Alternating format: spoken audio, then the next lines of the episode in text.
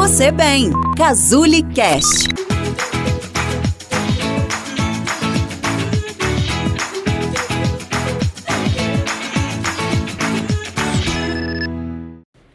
Oi, gente. Como é que vocês estão? Espero que todos estejam bem. Olha só, hoje a gente começa uma nova série que eu tenho certeza que vai ser tão proveitosa para você quanto foram as séries da distorção cognitiva e das músicas terapêuticas. E essa nova série vão ser com técnicas de relaxamento.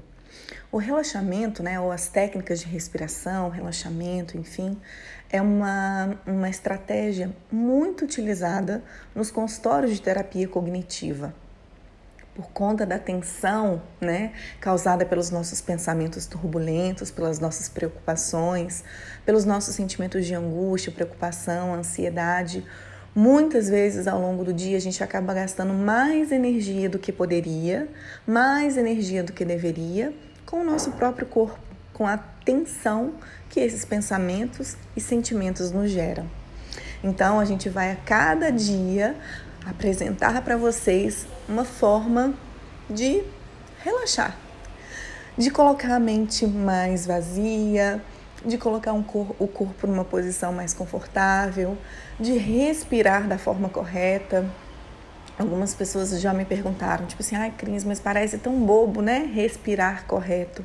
Sabe o que acontece? Eu fui estudar, né, o poder da respiração sobre o nosso processo é, emocional.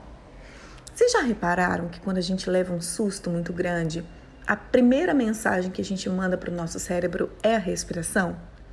Quando a gente leva um susto, recebemos uma fechada no trânsito ou, sei lá, fez um barulho muito forte, a primeira coisa que a gente faz é puxar muito ar e segurar. Não é assim? Depois, quando a gente vê que tá tudo bem, que não aconteceu algo muito pior, a gente começa, volta a respirar ao normal. A respiração, gente, é como se ela fosse um interruptor que liga o nosso cérebro para as reações de fuga, luta, né? De que está acontecendo algum perigo com a gente. Então, o nosso cérebro começa a ficar agitado, né? A ter todas aquelas reações de ansiedade que a gente já conversou aqui em alguns áudios, né? Os sintomas físicos, os sintomas psíquicos da ansiedade. Então, é a respiração que manda essa mensagem para o cérebro de que as coisas não estão bem, de que algum perigo está acontecendo ou está para acontecer. Portanto, é ela que liga o simpático, né?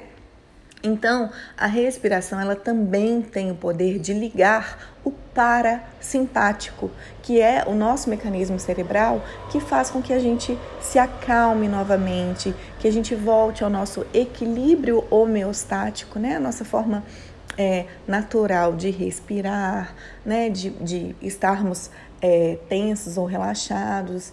Então, a respiração ela é muito importante para todo esse processo de relaxamento, para que a gente fique menos ansioso ao longo do dia, para que a angústia nos incomode o mínimo possível, para que as nossas preocupações fiquem toleráveis.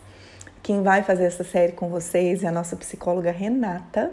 A Renata foi muito elogiada pela voz doce, delicada, gostosa, que passa uma mensagem tranquila, né? Um, um, um momento de, de, de estar em paz consigo mesmo, de delicadeza. Então a Rê, ela foi a escolhida, né, para fazer essa série de relaxamento para vocês. Tá bom? Espero que seja muito proveitoso e a gente se fala nos próximos autos.